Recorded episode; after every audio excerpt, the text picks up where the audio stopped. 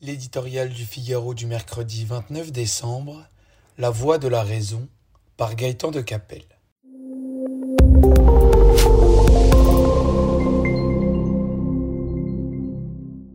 C'est une incongruité dans une campagne présidentielle placée sous le signe de la reconquête de notre souveraineté perdue. Pas un des candidats les plus hostiles à l'Europe ne remet sur la table le retour au bon vieux franc, dont nous serions les seuls et uniques gestionnaires la douloureuse expérience de Marine Le Pen, qui s'y est hasardée en 2017, a vacciné tout le monde. Car les Français ont beau vouer aux gémonies Bruxelles, sa bureaucratie et ses technocrates, ils ont fini par adopter l'euro, plus par raison que par passion. Ils n'ont simplement aucune envie de hasarder leur épargne dans une autre aventure.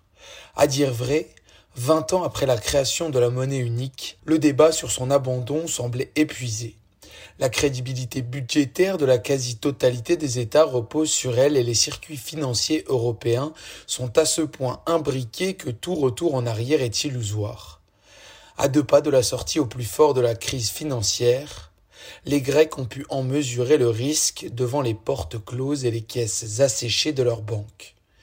La vérité est que l'euro, consacré en deux décennies à peine comme la deuxième grande monnaie internationale derrière le dollar, apparaît aujourd'hui comme une balise de sécurité indispensable aux Européens dans le grand bain de la mondialisation.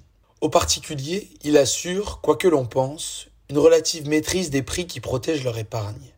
Il met les entreprises à l'abri de nombreuses fluctuations monétaires, il apporte aux États des capacités financières incomparables avec celles des anciennes devises, cette force de frappe, accompagnée de faibles taux d'intérêt, se révèle d'un grand secours pour financer des investissements d'avenir ou résister à une crise majeure comme celle du Covid.